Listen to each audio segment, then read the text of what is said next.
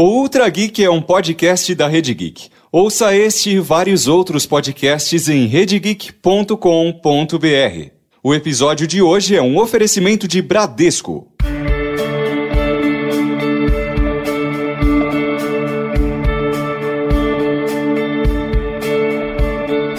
Desde os primórdios, a Lua é um dos maiores fascínios do homem. Da mitologia à ciência, da literatura ao cinema, o satélite sempre esteve envolvido com mistérios e questionamentos. Foi com uma ponta de curiosidade que, em 1609, o revolucionário Galileu Galilei aperfeiçoou o próprio telescópio e o apontou para o céu. Depois de dias observando a Lua, os seus estudos quebraram todas as expectativas romantizadas e teocêntricas da época. Abre aspas. A superfície da Lua não é perfeitamente lisa, livre de desigualdades, nem exatamente esférica. Pelo contrário, está repleta de irregularidades, cheia de cavidades, tal qual a superfície da própria Terra. Fecha aspas. Apesar de ter sofrido tamanha perseguição da Igreja Católica, ele fez história. De herege se tornou o gênio da ciência moderna. O seu conhecimento possibilitou o caminho da humanidade em direção à Lua 350 anos depois. Agora, a Lua de Galileu havia se transformado no objeto de obsessão de uma corrida espacial. Entre 1957 e 1975, Estados Unidos e União Soviética buscavam o posto de liderança econômica através do poder aeroespacial. Das dezenas de sondas enviadas e as tentativas frustradas de ambos países, apenas uma conseguiu o feito de colocar o homem pela primeira vez na Lua. A Apollo 11. Desde então, o mérito deste embate marcou a supremacia econômica, militar e tecnológica dos Estados Unidos. Sem teorias da conspiração, sem misticismo, este podcast é dedicado a Apolo 11.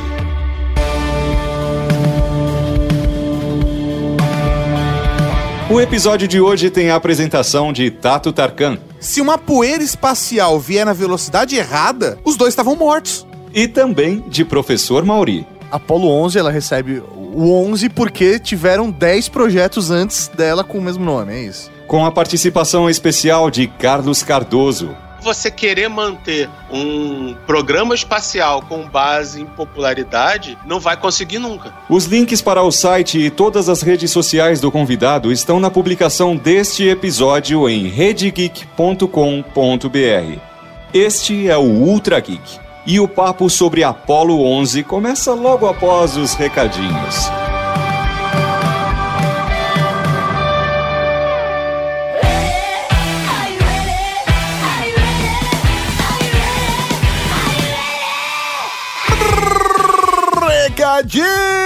Recadinhos, Cavalaria Geek! Estamos aqui para mais uma sessão de recados, senhor Tato Tarkan. Mas começando o recadinho com uma coisa muito importante. Sim, senhoras e senhores, como vocês sabem, esse programa chega a vocês com o oferecimento dos nossos amigos do Bradesco. Exatamente, e eu não sei se você que está ouvindo aí já sabe, no Geek a gente até pontua isso em algum momento, mas Spoiler! o smartphone que você tem no seu bolso agora, ou que você está usando para ouvir esse podcast, é muito mais potente do que o computador que levou o homem à lua há 50 anos atrás. Coincidentemente, nessa semana, olha só. Mas o ponto é que os smartphones se tornaram o centro de nossas vidas.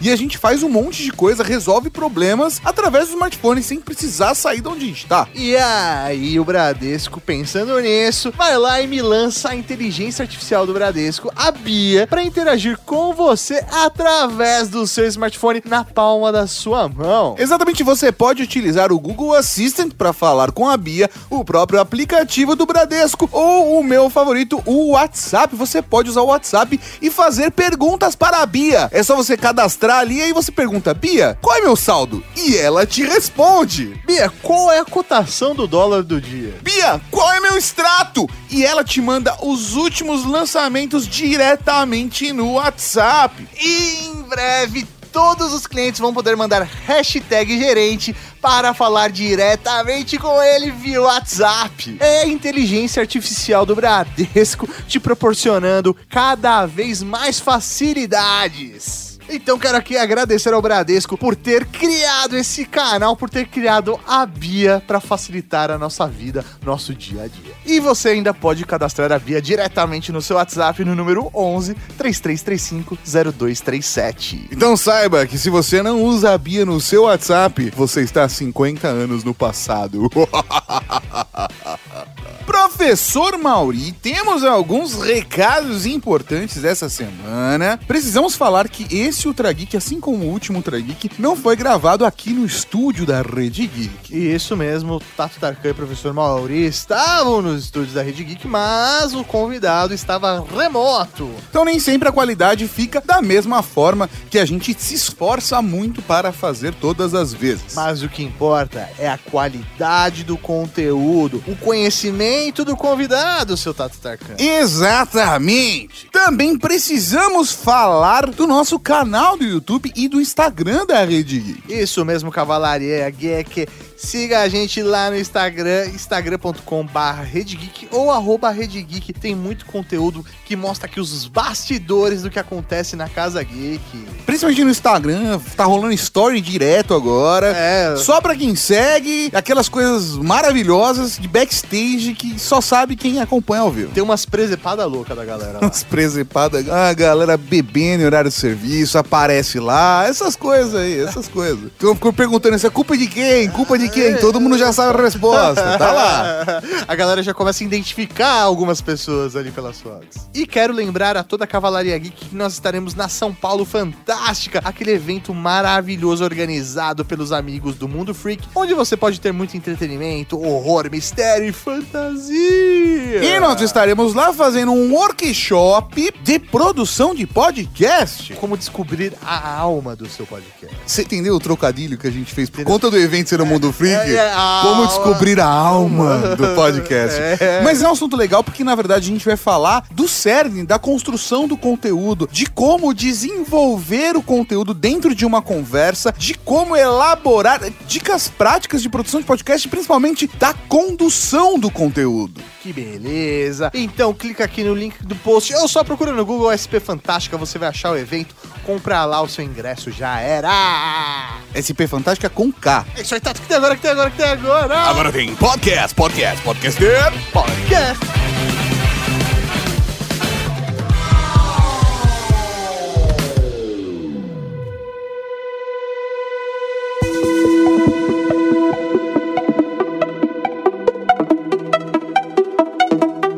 Armamentos e naves podem ter muito mais em comum do que a gente imagina.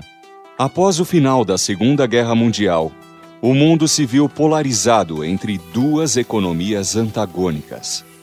Sem ataques diretos, Estados Unidos, representando o capitalismo, e União Soviética, o comunismo, protagonizaram a Guerra Fria. Neste momento, a conquista do espaço não era apenas uma demonstração de avanço científico. Significava o reconhecimento do nível armamentista que um país conseguiria alcançar. Ao enviar o satélite Sputnik e depois o primeiro homem à órbita, o cosmonauta Yuri Gagarin, a União Soviética deixou um recado bem claro. Não estava para brincadeiras. A partir daí, virou questão de honra para os Estados Unidos. O então presidente John F. Kennedy lançou o desafio da década. We choose to go to the moon in this decade and do the other things, not because they are easy, but because they are hard. Nós escolhemos ir à Lua. Escolhemos ir à Lua nesta década e fazer as outras coisas não porque sejam fáceis, mas porque são difíceis. Because that goal will serve to organize and measure the best of our energies and skills. Because that challenge is one that we're willing to accept, one we are unwilling to postpone, and one we intend to win, Porque esse objetivo servirá para organizar e medir o melhor de nossas energias e habilidades, Porque esse desafio é aquele que estamos dispostos a aceitar, um que não estamos dispostos a adiar, e um que pretendemos vencer, e os outros também. Assim começa o capítulo mais obstinado pelo território espacial.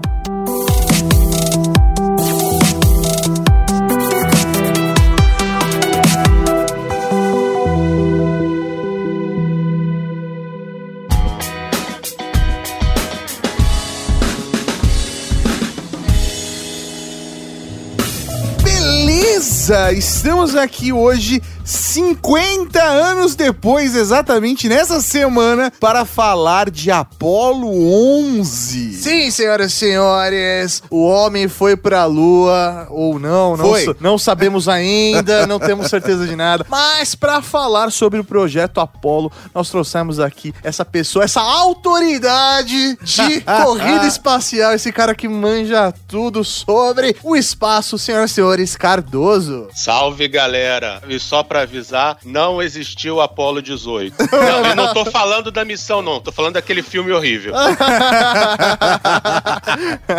que bom, que bom, que bom. Cardoso, onde o pessoal te acha? Olha, normalmente vocês me acham no meiobit.com, no contraditório.com e no bar. Que beleza, então quando for ao Rio de Janeiro, já sei onde te encontrar. Maravilha, estamos aqui hoje para falar de Apolo 11. Exatamente essa semana, para você que tá ouvindo o Trageek na segunda-feira, amanhã, dia 16, faz 50 anos que a Falcon foi lançada e agora, no dia 20, faz 50 anos que o homem colocou os pés pela primeira vez na Lua ou não. As pessoas têm dúvida disso, mas acho que a gente não vai nem tocar muito nesse assunto, né? Eu acho que dá pra passar mesmo, não tem problema.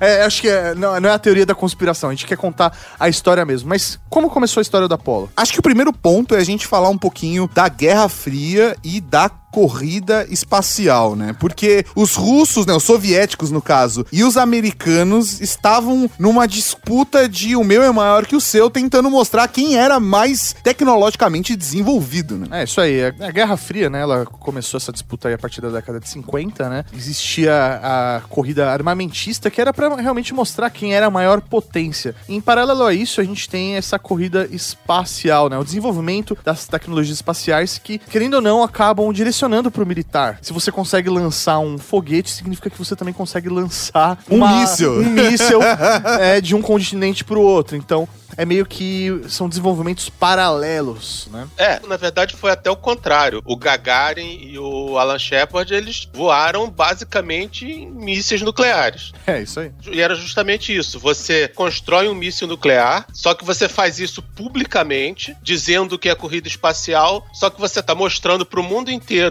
e pro seu inimigo que você pode trocar aquela cápsula espacial por uma ogiva nuclear. Porque essencialmente é a mesma coisa. E aí começa uma preocupação, né, do- dos Estados Unidos, porque a Rússia, né, desculpa, a União Soviética, ela já estava bem avançada nesse processo, né? Os americanos eles tiveram um problema porque numa coisa os comunistas eles são muito bons. Quando eles decidem uma coisa, eles concentram todos os recursos naquilo e não tem mais briga interna. Então eles concentraram todos os recursos no, no desenvolvimento de mísseis e foguetes e no projeto do Gagarin. Já os americanos, eles tinham o foguete da Força Aérea, o foguete do Exército, o foguete da Marinha e mais o projeto meio civil na época da NACA, antecessora, antecessora da NASA. Foi uma briga danada, por isso que eles perderam por questão de meses o lançamento do, do primeiro satélite, porque você tinha um grupo brigando com o outro e o presidente no meio tendo que decidir quem lançaria na frente de quem, e você tem um monte de recurso desperdiçado. É, só pra vocês terem uma ideia, né, Sputnik 1, que foi é, lançado no dia 4 de outubro de 1957,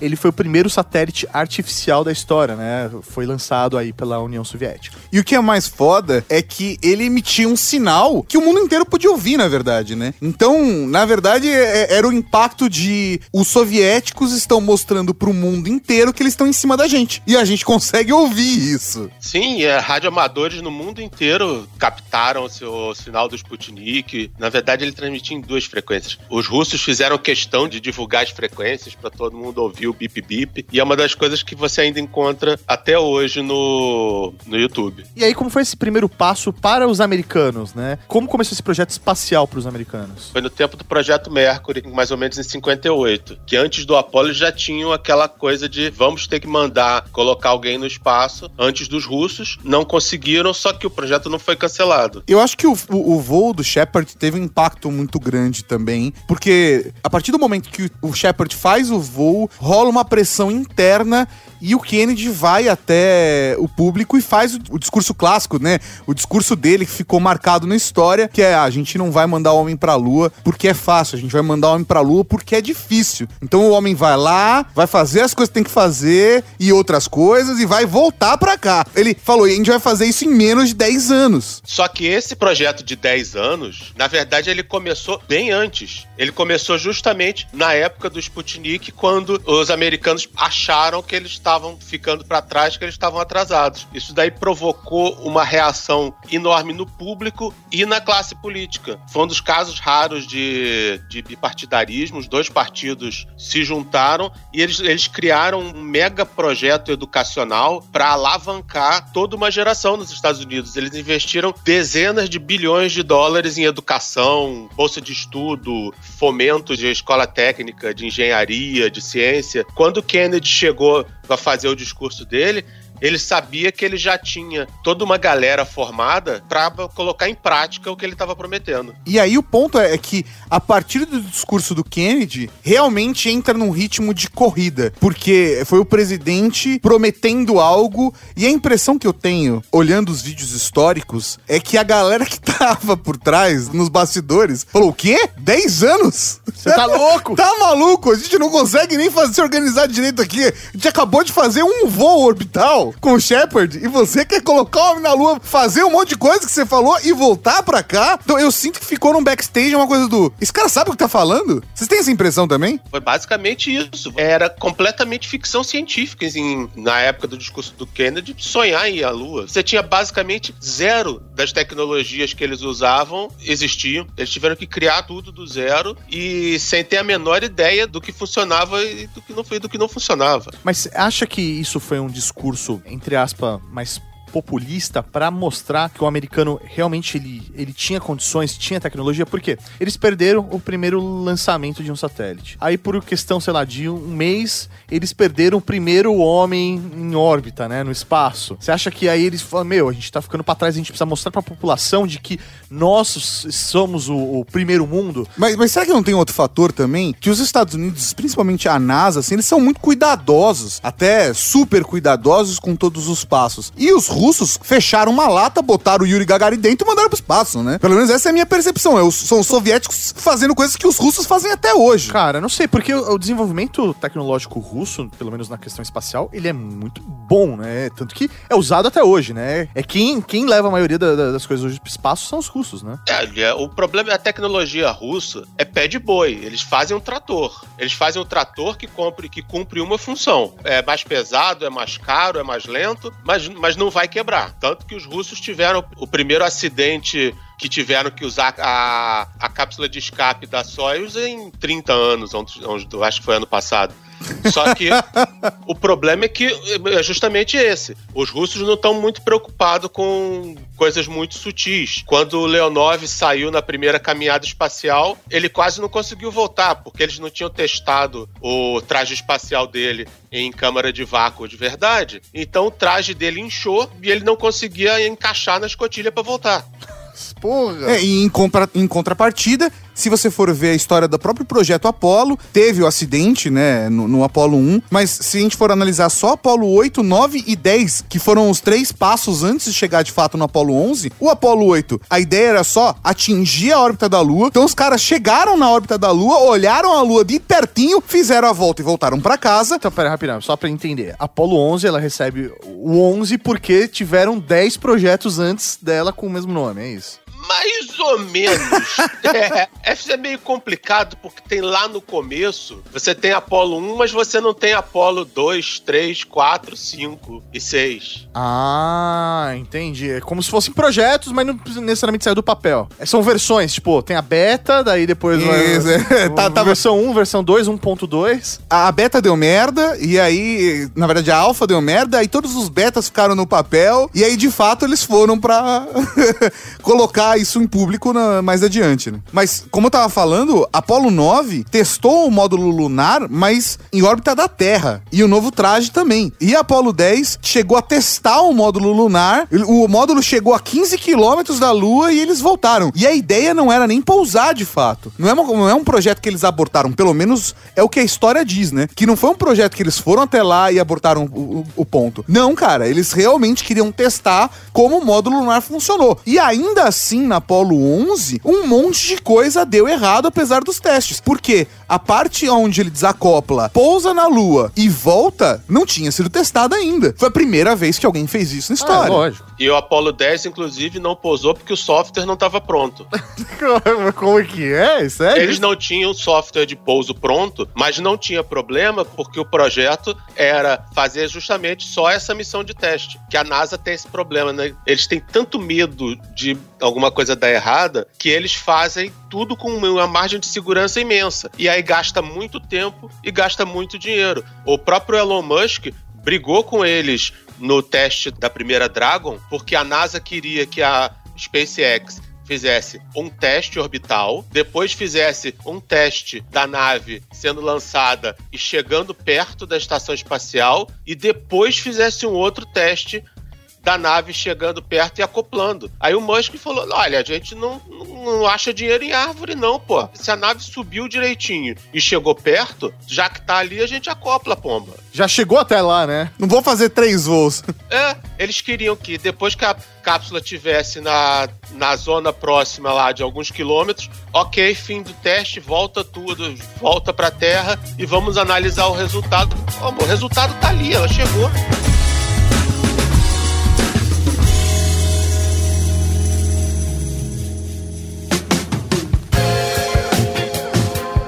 Projeto Apollo desafiou o próprio tempo. A determinação pela conquista do espaço impulsionou a ciência em menos de uma década.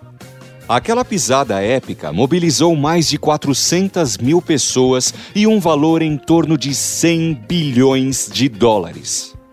Mas ainda assim, por trás dela, havia uma enorme lista de fracassos e frustrações. Imagine como um computador inferior aos celulares que temos hoje pudesse representar a evolução da humanidade. Essa era a realidade da Apollo 11. A nave, formada por três módulos, partiu sem estar 100% testada. Cada módulo tinha uma função independente. O de comando, pilotado por Michael Collins, trouxe os astronautas de volta à Terra. O de serviço levou o propulsor, o sistema elétrico, oxigênio e água. E o módulo lunar, comandado por Neil Armstrong e Buzz Aldrin, foi responsável pelo pouso na superfície da Lua. Na época, talvez eles não conseguissem mensurar como todo o investimento astronômico pudesse corresponder ao esperado. Mas o legado da Apollo 11 foi além do passo na Lua.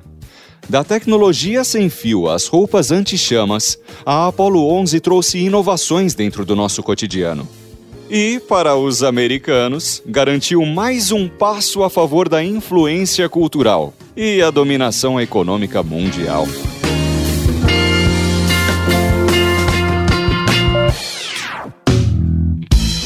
Mas vamos falar de fato de Apollo 11. E acho que para começar, vale a gente citar a tripulação. Quem era o comandante era o Neil Armstrong, que, Que todos nós conhecemos. É isso que eu ia falar, né? Isso é muito foda, né, mano? Tipo, a galera foram em três lá, mas o terceiro ninguém lembra, né?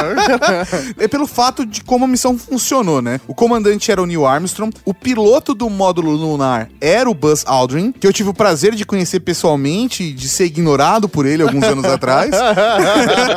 o cara que guarda rancor, né? Não guardo rancor, cara. Eu fui ignorado por um personagem histórico. Fantástico. É, Posso contar isso pros meus netos. E o terceiro era o piloto do módulo de comando, que era o Michael Collins. Que ninguém nunca lembra. que ninguém nunca lembra dele, mas existe um motivo pelo qual ninguém nunca lembra dele, que é o fato dele ter ficado no módulo de comando. Ele não pisou na lua. Ele não pisou na Lua. E as pessoas às vezes têm a impressão de que ele desceu no módulo lunar e ficou assistindo o Buzz Aldrin e o Neil Armstrong brincando no quintal e ele ficou lá dentro de castigo. Mas não foi essa a função dele. Ele ficou no módulo de comando ainda em órbita, enquanto os dois desceram no módulo lunar e foram pra superfície. Entendi. Então, de fato, o que ele tinha que Com alguém fazer... na base ali. É isso aí, ele ficou lá porque qualquer merda que, que desce, ele ia estar no módulo de comando para ajudar no outro lado do processo da acoplagem. Faz sentido. Inclusive, ele tem até hoje o título do ser humano mais solitário da história. Porque quando ele passava em órbita no módulo de comando, no lado distante da Lua, ele estava afastado de basicamente todos os humanos que existiam e que já existiram. Nossa, é O verdade. cara mais isolado do mundo. É, porque ele tá o mais longe possível que se pode estar de qualquer outro ser humano. Os dois seres humanos mais próximos dele estavam na Lua. do outro lado. Do outro lado. Caramba, cara, que assustador isso.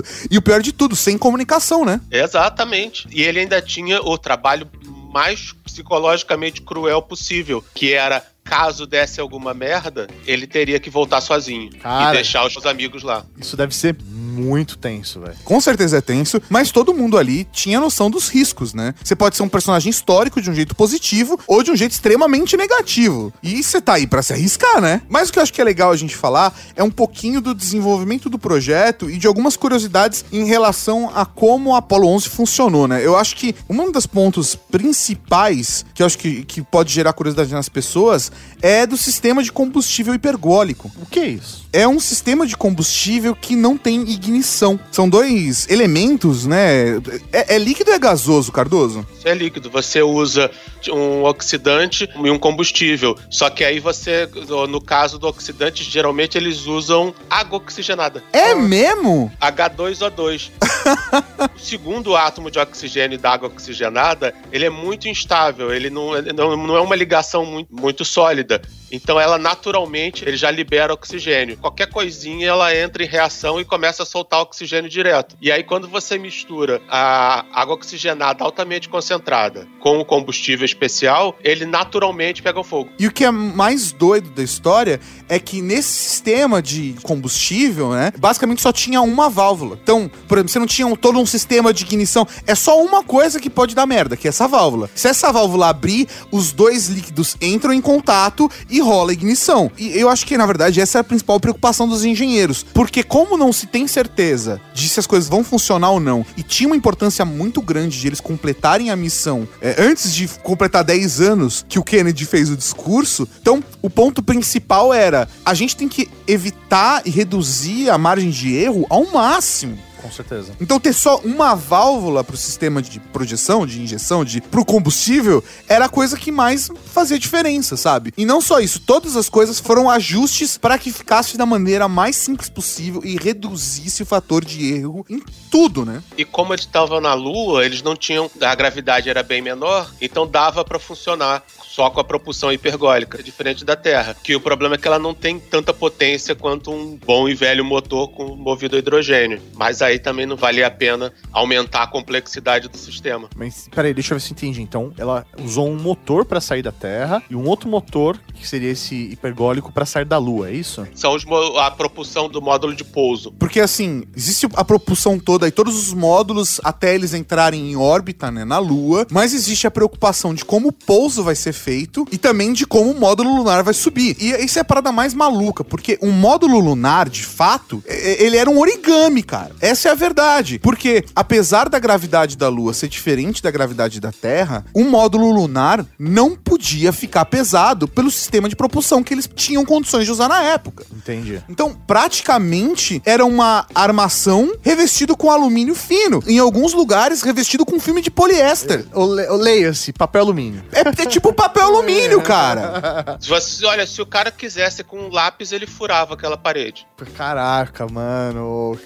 É muito louco isso. Se uma poeira espacial vier na velocidade errada, os dois estavam mortos. Nossa, velho. E esse é o ponto mais importante, na verdade, de como a missão ia funcionar. Porque era a única fase que eles não tinham testado, não tinham como, como testar, testar, né? Até sem fazer. fazer. Exatamente, esse é o único jeito de testar. Então, os engenheiros do, no desenvolvimento do módulo tiveram que fazer foi uma corrida contra o peso. Eles tiveram que retirar e retirar coisas e retirar coisas para deixar cada vez mais leve. E sem contar que, além de carregar as duas pessoas, né, o- o- os dois astronautas que estavam lá, na volta eles ainda iam trazer pedra, iam trazer amostras. Então, quanto mais eles reduzissem o peso para deixar apenas o combustível que ia ser usado na propulsão para voltar até o módulo de comando e para trazer essas pedras, era basicamente o que eles tinham. Inclusive, eles cortaram tanta coisa pro negócio ficar mais leve que ele parecia aquelas naves de filme de ficção científica. Porque eles, os dois tripulantes, eles viajavam de pé. Sério? Não tinha cadeira. É porque não precisa de cadeira. Pensa que por conta da gravidade da Lua, qual é a- a- até o impacto peso. que vai gerar, entendeu? É um outro tipo de choque. Então, as cadeiras se fizeram desnecessárias. O peso da cadeira não valia o risco, porque a chance deles se machucarem era muito menor por conta da gravidade. Isso tudo numa cabine de 4 metros cúbicos e meio, 2 metros de, de altura e 1 metro de largura. E tudo isso sendo controlado por um computador que na verdade era uma calculadora de 1,99, né? É, eu diria que uma calculadora de 1,99 tem bem mais capacidade de processamento. Porque a gente às vezes tem a impressão de que cálculo espacial e etc. era uma parada, tipo, muito à frente do seu tempo que só depois chegou pra gente. E era, mas. Era tudo na mão, né? Era, e, não, e- e além do todo o software que foi desenvolvido, ele tinha que ser desenvolvido ocupando o mínimo de espaço possível de memória também. O, o computador desenvolvido para missão, ele tinha cerca de um metro quadrado, pesava 35 quilos, e os celulares que a gente carrega no bolso, mas são muito, muito mais avançados do que o que eles tinham de poder de processamento na época. Mas esse computador ficava na Terra, né? Não, Não. Esse computador de 35 quilos tava hum, nos módulos. nos módulos lunares? Tinham dois desse. Inclusive, o computador da Apollo ele era tão avançado que ele era menor que o computador que os russos começaram a usar na Soyuz em 73, o Argon 16. Ele tinha 70 e poucos quilos. Caramba, menos da metade. Anos depois, É. ainda assim, os caras estavam com um computador com o dobro do peso. O computador da Apollo tinha 2K de RAM, o computador russo tinha 6, só que pesava três vezes mais. E a gente tem que ter o paralelo que na época também um computador eram salas, né? a miniaturização para uma caixa de um metro por um metro e com 35 quilos já era uma baita É, miniaturização. é um verdadeiro computador portátil, né? Ele foi até a lua. Exatamente, cara. Mas, poxa, o Cardoso falou 2K de RAM. Sim, 2K de RAM, 48K de ROM. Todos os programas do Apollo cabiam em 48K. Nossa senhora, colocava num disquete e sobrava muito espaço. Mas a grande magia não era nem o- o- os programas serem pequenos. A grande magia foi a tecnologia que na época a Margaret Hamilton criou, que era de como gerenciar essa multitarefa, porque na época não existia multitarefa. Então, ela tinha que separar por frações de tempo dedicadas a cada programa. Ao mesmo tempo, você tinha programas que eram mais prioritários do que outro e você ainda tinha que lidar com os erros. E, o- e os programas tinham que saber como se comportar caso alguma coisa desse errada e se era caso de abortar o lançamento, a operação ou não. E aí eles ainda conseguiram fazer isso tudo com 2K.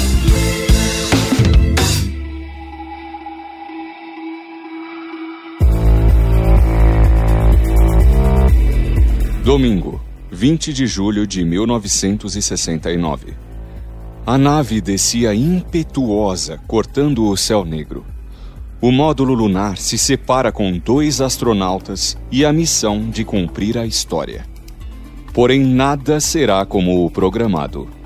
O computador de bordo alerta que o tempo do combustível está acabando. Abaixo, uma superfície com inúmeras crateras e elevações. O risco de colisão é enorme.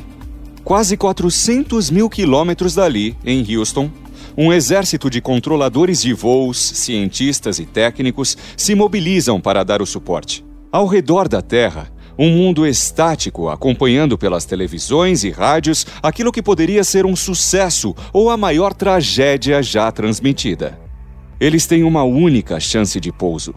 Chamas surgem embaixo do módulo e o computador aponta a emergência. O comandante Neil Armstrong, arriscando os últimos segundos, decide pousar manualmente em um lugar totalmente desconhecido. Faltando 30 segundos para acabar o combustível e quase sem respirar, a equipe da base ouve pelo rádio uma voz calma e confiante direto da Lua. Houston, uh, Tranquility Base here. The Eagle has landed. Houston, base da tranquilidade aqui. A águia pousou. Roger, Tranquility. We copy you on the ground. You got a bunch of guys about to turn blue. We're breathing again. Thanks a lot. Tranquilidade, nós copiamos. Vocês conseguiram deixar um monte de garotos se tornarem azuis. Estamos respirando novamente. Muito obrigado.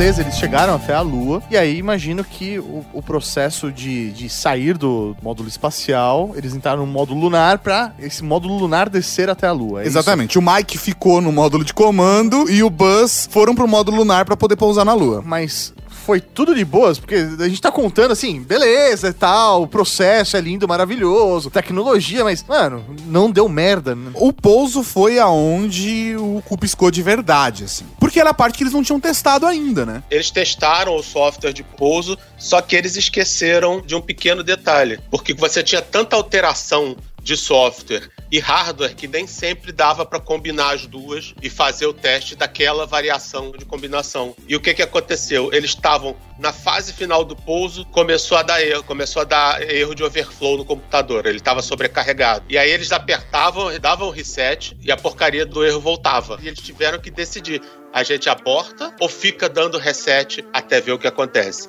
Mas e o ponto é o seguinte, né? Todo pouso foi complicado. Pensa que o início do pouso, quando os módulos se separaram, o módulo lunar estava atrás da Lua, na parte sem contato com Houston. Então eles começaram o pouso lá, e aí a partir do momento que ele vai entrando numa curva para se aproximar, né, da, da superfície lunar, eles voltam com comunicação durante um período com interferência, e aí eles conseguem rapidamente, se você for ver até o áudio original, os caras estão falando rapidinho, tal coisa, aprovação, tal coisa, aprovado, tal coisa, aprovado, segue, segue, ok, go, ok, go, ok, go, e aí eles conseguem mesmo com interferência aprovação. Quando eles estão na- começando, começa a dar erro, 1202, quer dizer, fudeu... o so- 1404. isso, o computador tá sobrecarregado. Não vai aguentar tanta coisa que tem de informação. O Buzz Aldrin tava lá controlando o pouso e o Neil Armstrong tava só reportando pra Houston as merdas que tava dando. E ficava lá tentando resetar a bosta do computador. E ainda deu o problema deles estarem chegando na aproximação final e a área escolhida era cheia de pedra. Aí o Neil teve que, que ir manualmente para escolher um outro local de pouso. Então, assim, e sem contar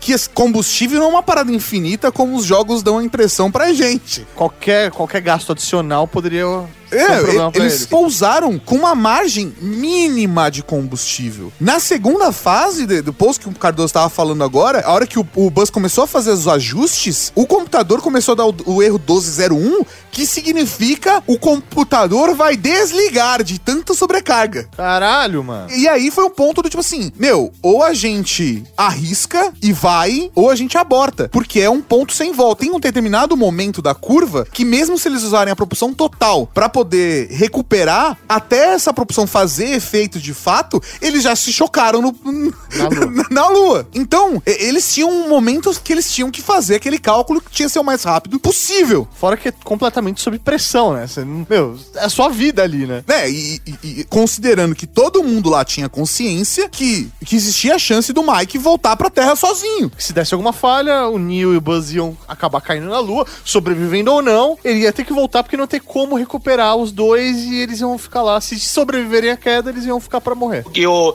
módulo de pouso poderia não decolar. A quantidade de coisa que poderia dar merda era imensa. O combustível poderia ter acabado antes. Eles, eles pousaram com menos de 30 segundos de combustível sobrando. Menos de 30 segundos de combustível sobrando. E, e, assim, eles pousaram a 6,5 km e meio do alvo que eles tinham planejado. Foi exatamente o que Cardoso falou, né, da superfície, onde estava ali adequada para o pouso ou não. E eu acho que o ponto principal ali do medo é que qualquer merda que desse errado, quem ia pagar o preço de verdade era o Buzz Aldrin e o Neil Armstrong. E eles tinham consciência disso. Então, por exemplo, o Cardoso falou da questão da propulsão do módulo lunar para voltar, né? Eles pousaram de fato, quando o Neil Armstrong mandou, né, o Eagle has landed, né, a águia pousou, eles ficaram ali parados fazendo os testes, etc. E a válvula ali de combustível, uma parte do, do, do sistema de combustível hipergólico, por conta da superfície lunar, da temperatura lunar, congelou. Caralho, os caras não tinham previsto isso. E eles quase tiveram que abandonar o módulo, porque o módulo ia explodir. Existia uma chance do módulo lunar explodir ali na Lua. E se eles saíssem do módulo. E se explodisse, ninguém ia ouvir, né? Não. Primeiro, se explodisse, ninguém ia ouvir. Nem ia ter nenhum. Não, não tem nada. Nenhum barulhinho. Mas o O ponto é. Michael ia falar: caramba, eles estão demorando. Mas o ponto é que, mesmo se rolasse uma explosão, se explodisse um módulo lunar e eles não estivessem no módulo, tivessem saído de lá, não ia ter como eles serem, tipo, recuperados. Eles iam ficar na superfície lunar assistindo de camarote o planeta Terra enquanto eles agonizavam até a morte. Aí não ia ter Mark Watney que desse jeito. É, exatamente, porque na Lua, e até pela estrutura que eles tinham, eles não iam ter como plantar batata em merda dos outros, não ia ter como fazer nada, cara. Não tinha estrutura pra isso. Então, na verdade, eles iam agonizar até o oxigênio acabar, que seriam, sei lá, duas, três horas depois. Cara, loucura. Só pra completar, o tal erro que aconteceu foi um erro de procedimento que deram pro Buzz Aldrin o procedimento errado. Quê? É, instruíram ele, entre outras, muitas das muitas coisas que ele tinha que fazer, instruíram ele a ligar um radar de retorno, que era usado na decolagem do módulo de pouso. E o que que aconteceu? Esse radar ficava o tempo todo acertando o so- solo lunar e reportando a altitude. Só que ele tinha prioridade. Então ele mandava um sinal de prioridade para o computador que já estava ocupado com outras coisas e tinha que parar para dar atenção para a mensagem do radar. Caramba! Na verdade, ele tava causando um processamento desnecessário ali. É quase um DDoS ele tava fazendo. É basicamente isso. É basicamente isso. De verdade, foi o cara que deixou renderizando o vídeo e abriu um jogo, né? Vai dar super certo isso. Vai dar super certo. Então eles pousaram lá 6,5 quilômetros do alvo inicial, beleza, conseguiram pousar. E aí, como é? Simplesmente abriram a comporta e vamos conhecer a Lua. Não, antes disso já pa- passaram por outros perrengues. Se você reparar, tinha uma, um aramezinho na ponta do trem de pouso. Aquilo ali era para entrar na areia, na areia lunar e dizer se o solo era sólido ou não. Porque ele não se sabia. Tinha, eh, tinha uma teoria na época que a superfície da Lua podia ser cheia de areia muito fina, como se fosse um mar Areia- de areia. Tipo, areia movediça. tipo areia movediça. E por mais que as outras sondas que eles já, que eles já tinham mandado tivessem pousado normalmente, eles não sabiam se toda a superfície era realmente sólida. Então eles estavam preparados para caso o módulo lunar pousasse e começasse a afundar, eles decolariam imediatamente. Que aí, beleza, a gente E- pousou na lua. Mas o aramezinho não funcionou então, é isso? Eles não tinham certeza? Não, funcionou. Ah, tá. Mas o que acontece é, as pessoas têm a impressão de que o módulo lunar pousou na lua, abriu a porta e eles ficaram lá passeando. Mas de verdade, o módulo lunar pousou na lua e eles ficaram seis horas trancados dentro de uma lata de sardinha menor do que esse estúdio, fazendo teste pra avaliar De a pé. condição. É, de pé.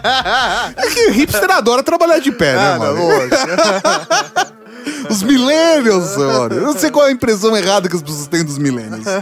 Mas a, a parada é, eles ficaram seis horas fazendo teste, que é exatamente a super preocupação da NASA. Pra garantir que não. Pra garantir que tudo tava dentro do sistema perfeito. Vai que vai abrir a porta e explode tudo. Então, depois dos seis horas de teste, eles tiveram ok, beleza, vamos abrir a porta, vamos sair, despressurizar e etc. Colocaram os trajes, estavam todos prontinhos lá, né? Travaram as paradas, vamos sair. Na hora que eles foram abrir a porta, a porta não abria. Nossa, velho. O Neil teve que dar um chutinho, mas ele não podia chutar muito forte, porque lembra? Era, era um saco de papel alumínio.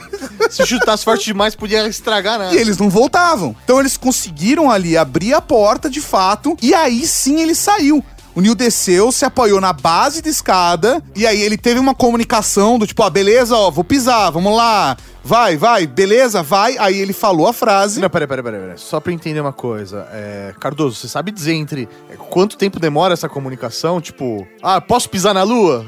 E ele darem, darem ok pra ele pisar? Porque não é Olha, instantâneo. Mas é bem rápido. Leva um, leva um segundo e meio. pra, pra, pro Entre módulo... Houston e Lua. Entre Houston e Lua dá um segundo e meio? É, relativamente perto. Ah, achei, eu achei que demorava mais. Achei que, sei lá, ia demorar, tipo, sei lá, 15 minutos. sei lá. Não, isso daí é Marte. Você é Marte, dependendo da época do ano. Ah, puta, tá de boas. Então ele podia ter assistido Netflix da Lua de boa. Sim, com uma calculadora. o máximo que ele podia ter escrito era boobs, ao contrário.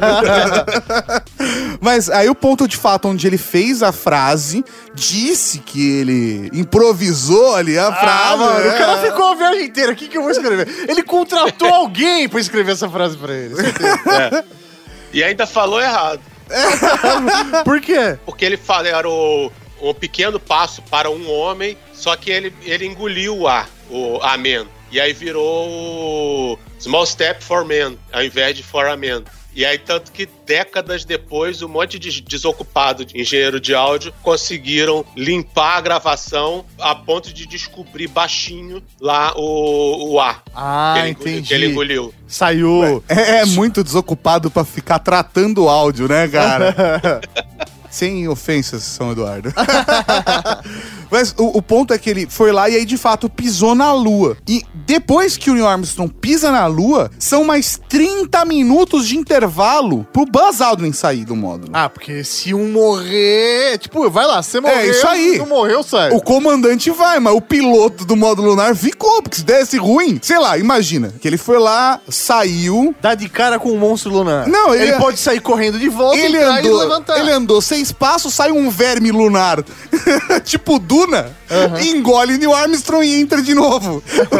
o, o Buzz Aldrin pega o módulo e volta pra casa. É, faz sentido. Por mais engraçado que seja, eles não tinham noção do que eles iam encontrar por lá. É, isso é, é a primeira vez, né? É uma jornada que você não tem realmente ideia. Você pode especular, né? Mas você nunca vai ter certeza até chegar lá. né? E aí, colocaram a bandeira, aí eles instalaram uma estação científica de estudo, que é aquela com os espelhinhos para que a gente possa apontar laser pra lua e ele refletir e a gente ter a noção exata, né? E não só isso, tem outros testes também. Pegaram a amostra de solo, ficaram catando pedra lá e desse processo todo foram duas horas e meia no solo lunar. A gente tem a impressão de que é muito tempo, mas é por conta das outras Apolos que foram pra lá. Mas o primeiro pouso de fato na Lua foi extremamente rápido. Eles captaram as amostras, que inclusive o pessoal disse que foram uma das melhores amostras captadas na Lua em toda a história. Foi a primeira. Que da hora. Os caras na cagada pegaram as pedras certas, porque eles são astronautas, né? É. Não são geólogos. E aí eles entraram no módulo lunar e fizeram toda a jornada pra encontrar o módulo de comando até o Mike fazer a acoplagem do jeito que eles tinham programado.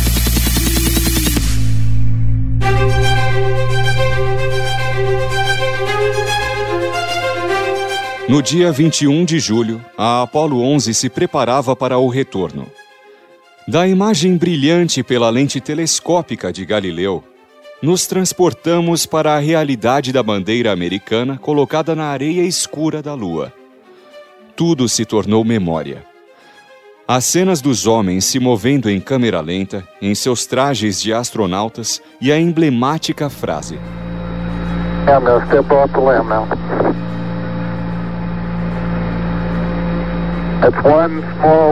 for man, one Ok, vou sair do módulo lunar agora. Esse é um pequeno passo para um homem, um grande salto para a humanidade. Essas lembranças ficaram em um passado que consegue manter uma sensação futurista. Na Terra, a missão dada por Kennedy foi cumprida e as tensões da Guerra Fria diminuíram. Dali em diante, americanos e soviéticos arriscaram trabalhar juntos em uma missão com as naves Apollo 18 e Soyuz 19. Um momento simbólico com clima orgulhoso e celebrativo marca a nova fase da humanidade. Porém, por mais curioso que seja, 50 anos depois, a Lua não pareceu mais ser tão interessante assim.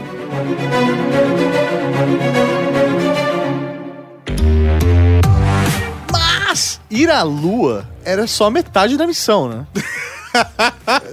Tem o trajeto de volta, e todo mundo sabe que o trajeto de volta é mais longo, né? Dá aquela sensação de que. ih, Ah, voltar é sempre a merda. mais né, cara? complicado. E quanto mais perto você chega de casa, mais vontade de ir no banheiro dá. você tá no quarteirão de casa, bate o É, desespero. mas eles estavam à base de fralda lá, né, Cardoso? Não, eles estavam à base de fraldas, eles só usam em. Eles só usam quando estão com traje espacial. É, Lá dentro do módulo, eles podem usar um troço que é pior do que fralda, que é um saco plástico com uma borda rígida que o sujeito acopla no fiofó.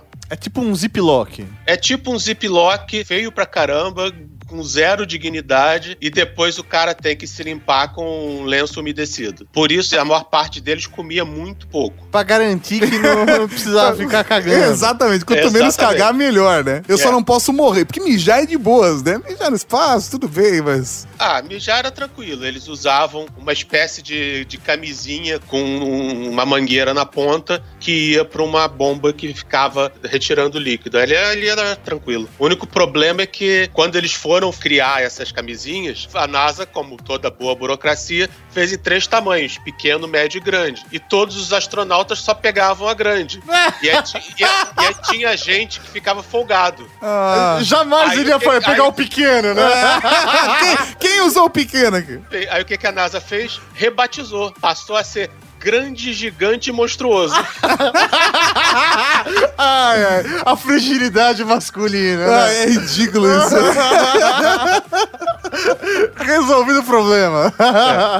É, mas voltando ao processo da volta pra Terra. Na hora que eles acoplaram, etc., deu tudo certo, o módulo de serviço fez o último impulso pra levar eles pra Terra. E o último passo, de fato, foi eles desacoplarem no módulo de serviço, que aí fica só literalmente aquela lata de sardinha, né? Com os três lá dentro, que eles não têm mais controle nenhum. Todos os cálculos já foram feitos, toda a propulsão já foi feita, e eles só iam reentrar, né? Na atmosfera. E aí toda aquela coisa bonita dos paraquedas abrindo. Aí tem paraquedas que abre paraquedas, que abre paraquedas, pega fogo, né? Eles, aí abrem os paraquedas, eles caem no oceano e alguém vai retirar ela, eles com aquela. com os helicópteros e aquelas bolsas gigantes de. Né? Só que o que pouco se fala é que eles não saíram da- do modo de reentrada e foram pro caminhão de bombeiro a- acenar pra população. Eles ficaram 21 dias em quarentena. Porque a NASA é preocupada demais. Vai que eles pegam a gripe lunar. Exatamente esse era o risco, cara. Mas eles pegaram alguma coisa? Não, né? Na verdade, nada, nem câncer. E o ponto é o seguinte: tem até gente que defende falando assim: ah, não, porque o que a NASA fez foi certo, porque apesar da chance ínfima dos possíveis micro-organismos lunares afetarem a gente, se tivesse afetado, podia acabar com a humanidade inteira, ou podia acabar com grande parte da humanidade. Não, não, eu entendo. É uma preocupação válida mesmo. É, é, é, mas o ponto é que eles ficaram 21 dias de quarentena, sem contato com ninguém. Os caras ficam isolados. Imagina o Mike, ficou sozinho, mais todo. distante de toda a humanidade que um homem já tinha estado até aquele momento, e volta ainda fica trancado numa lata com os dois caras. Pelo menos eles não tinham que ficar, tipo, dividindo a camisinha G ainda. Não, o mais impressionante foi justamente eles passarem 21 dias trancados numa unidade de quarentena sem se matarem. Exatamente. não, é foda mesmo. Cara, é, é tipo um Big Brother do inferno. Não, não, e o foda é que o cara fica isolado e ninguém lembra do nome dele, né, mano? É uma sacanagem. Ninguém faz Toy Stories com o Não. Michael. Cardoso, me fala uma coisa, você que é um cara mais ligado a esse universo e tudo mais. Quando a gente vê fotos, né, do, do pouso lunar, a bandeira americana tá toda inflada ali, né, bonitona. Como que eles fizeram Tremulando, isso? É, tremulando. É, é fácil, tem uma, tem uma varetinha é, horizontal no alto do, do mastro pra manter ela em pé. Aí, entendi, ela fica na horizontal, pra, faz tipo um T ali, é isso? É, não, é, faz um L de cabeça pra baixo. Tá, é isso aí, beleza. E aí ela ficou toda aberta. E eles sabem a localização, porque até onde eu sei, eles tinham perdido a localização dessa bandeira, né? Não, ele sabe a localização de tudo. É, é, o, que, o, que, o que dá a impressão Tem- que eles tinham perdido, Mauri, é porque em Futurama eles tinham perdido. Não, não, sim, sim, o módulo lunar. E tanto que você tem hoje fotos de sondas chinesas e indianas e japonesas mostrando todos os locais de pouso da Apollo. Dá pra ver todas as marcas dos jipes lunares, das bandeiras, do módulo. Só não dá pra ver em detalhe. Porque as câmeras não têm tanta resolução assim. Mas você vê os pixelzinhos lá certinho, de tudo, no- tudo no seu lugar. Você falou bandeiras, tem outras bandeiras lá? Sim, cada missão botou uma bandeira. É, porque depois da Ah. Apollo 11, a gente teve mais seis missões pra Lua. Com pouso? É, na verdade, das seis, cinco pousaram, né? E a Apollo 13 é a do Tom Hanks, que a gente sabe que não deu certo, né? É, é verdade. Mas a- as outras cinco missões deram certo. Então, pra você ter uma noção, no final de todas as outras Apollo, eles já tinham um veículo lunar funcional, que é, essas são as imagens que a gente tem dos carinha, tipo, andando de carrinho pela Lua e passeando. Cada um levou uma peça e montou no final? Não, um levou. F- Foram vários projetos que levaram, né, Cardoso? E não, ele foi inteiro. Ele foi inteiro? Ele é um transformer. Ele se dobra todo e cabe em um dos painéis laterais do módulo de pouso. Uh, oh, oh, oh, oh. Que demais. Que assustador, cara. No final, eles tinham estrutura pra poder ficar na Lua até três dias. Ah, se Ao contrário, é, merda. ao contrário da Apollo 11, que eles só tinham Duas horas. duas horas, três horas ali.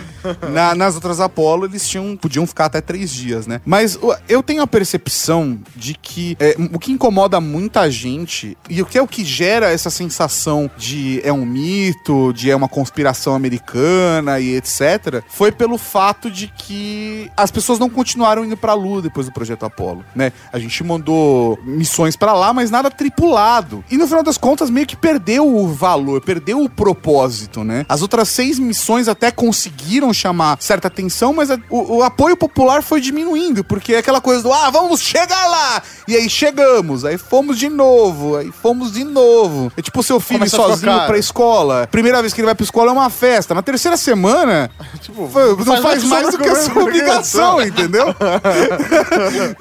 O público, infelizmente, ele tem essa necessidade de alguma de, de novidade e ele se entedia muito. Então, você querer manter um programa espacial com base em popularidade não vai conseguir nunca. Porque essa treta toda começou com uma teoria de corrida espacial da Guerra Fria e tudo mais. Mas os russos sempre. Eles declaram que eles nunca entraram, na verdade, nessa briga. Eles não tinham intenção de chegar na Não Lua. era uma corrida, né? É. Como não? Como não? O, o Korolev estava chefiando o programa lunar deles, eles estavam gastando fortunas construindo o N1, que é até hoje o maior foguete de todos os tempos. Só não era perfeito porque ele tinha mania de explodir.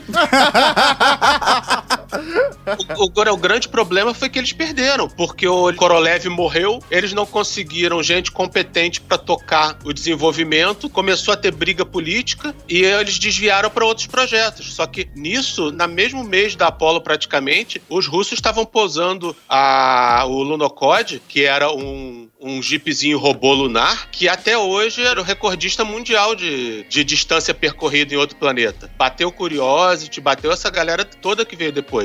Os russos, eles fizeram muita parte da corrida espacial, tanto que eles lançaram o Amir, lançaram as, as estações Salyut, chegaram a lançar estações espaciais secretas, depois vieram a público.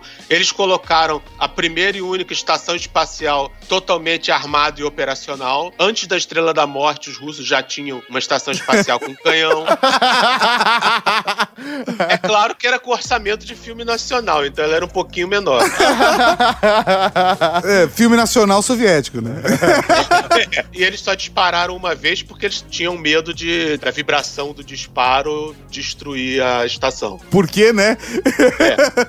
Mas um fato curioso, por exemplo, durante o pouso da Apollo 11, houve um momento de medo que não foi só o medo do próprio equipamento, das falhas, das dificuldades, mas quando eles estavam para começar o, o processo, estavam né, na hora do pouso, foi identificado que os russos tinham mandado uma missão para a Lua no mesmo período. Então tinha um módulo soviético na mesma hora que a Apollo 11 estava para pousar, era o Luna 15. E os americanos não sabiam que o Luna 15 era. Então estavam, tipo, caralho, que porra é essa aqui? Porque podia ser um míssil pra acertar a Apollo e acabar com os americanos na Lua. Eles não sabiam o que era, eles estavam se cagando de medo também por conta dos soviéticos. Entendi. Isso foi durante a Guerra Ah, Fria. mas tem que ser muito cuzão, né, mano, pra fazer É, mas- É, isso daí, mas isso daí era coisa de Washington. Na NASA ninguém tinha essa, ninguém tinha essa preocupação. Que quando é cientista com cientista, eles acabam se dando bem. Tem um respeito, né? Não, e os próprios russos, por mais que eles tinham essa aura de, de inimigos, de combatentes, de Guerra Fria, quando deu a merda toda da Apollo 13, na hora que a, que a Apollo 13 tava voltando pra Terra e ninguém sabia onde ela ia pousar, os russos, eles avisaram os americanos que eles estavam desligando os sistemas de radares antimísseis deles porque funcionava na frequência da Apollo 13 e poderia dar interferência. Nossa, que da hora. Que da hora, né, cara? Foi assim, deram ordem pra população pra ficar de olho, porque se os, os cosmonautas pousassem, pra ajudar. Os próprios chineses, na época, a China comunista deu uma ordem geral para todos os militares e população, dizendo que se algum astronauta americano fosse capturado e ferido, era pena de morte na hora. Caralho. Foi um caso assim de Comoção global. comoção mundial, todo mundo fazendo parte, todo mundo querendo ajudar. E é muito triste, né, cara? Porque a gente não tem mais nada parecido com isso, né? Hoje tem o projeto pra Marte, que a gente já até discutiu aqui. Ah, os Mas, chineses assim, querem ir pra Lua, não é? Então, pra... pra... É, entre aspas, né, a SpaceX também vai fazer um voo em volta, né, vai dar, vai fazer um passeio turístico em volta da Lua. Tem umas paradas dessa, mas não tem mais pouso lunar, né? Que era uma coisa que a gente poderia utilizar de Fazer alguma uma forma. Disney na Lua. É, exatamente, cara. Pouso lunar só para depois de 2000, 2024, dizem. Mas, mas, mas a dizem NASA Elon agora- Musk ou diz NASA? Diz nada. Elon Musk, Elon Musk trabalha no Musk Time. Você tem que ver que o Musk Time, ele faz, mas demora. Agora a NASA ficou meio na parede porque tá tendo um monte de gente investindo em espaço e eles estão ficando para trás. E aí agora saiu que eles querem voltar para a Lua com tudo, tem um plano imenso e que querem pousar em 2024, mas não vai acontecer. É cedo demais, não tem dinheiro para isso. O SLS, que é o foguete novo deles, que ainda não está pronto, é caríssimo, vai custar mais de um bilhão de dólares por lançamento. Eles não têm nenhum módulo de pouso ainda. E em termos de verba, na época do projeto Apollo, a NASA chegou a ter 10% do orçamento federal dos Estados Unidos. Hoje, o orçamento dela equivale a meio centavo de cada dólar. Caramba, cara. Foda. Porra. E agora, só pra, pra finalizar, Cardoso, você iria pra Lua? Putz, grila, pra ontem. Viver essa aventura, velho? Sair de foguete, Puta, cara. ficar de pé lá no módulo lunar. Você faria isso, Mauri? Porra, eu faria, velho. É mesmo? Porra, com certeza. Ter a experiência de ir pra um lugar que, meu, pouquíssimas pessoas tiveram a oportunidade de ir, sabe? Viver. Meu, deve ser. Eu iria pra voltar, tá? Não iria pra, pra ficar. Essa é, foi isso que o Neil Armstrong falou, né? É, mano? não, não, mas é, sei lá, a primeira missão pra Marte é pra sempre, não vou. Vai com Deus. Entendeu? Agora, ir pra ver, curtir, voltar e contar a história, eu iria Eu fácil. Tô feliz que eu consegui fazer um voo pra Ásia e voltei. Os caras querem agora me empurrar pra Lua, né, cara? Ficar discutindo pra Lua ou não, cara. A gente vai morrer e não vai ter turismo lunar, mano. Será?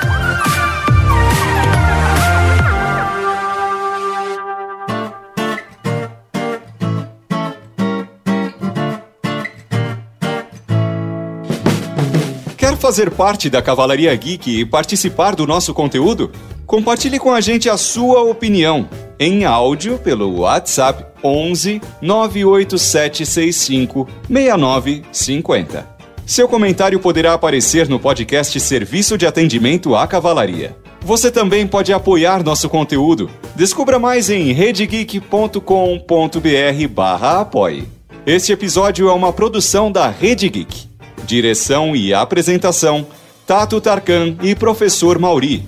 Com a voz de Raul Rosa. Texto original: Lissa Souza. Produção: Laura Canteiras e Makoto Machado. Arte: Antonella Vick. E a edição divina de São Eduardo. Ouça mais episódios em redegeek.com.br.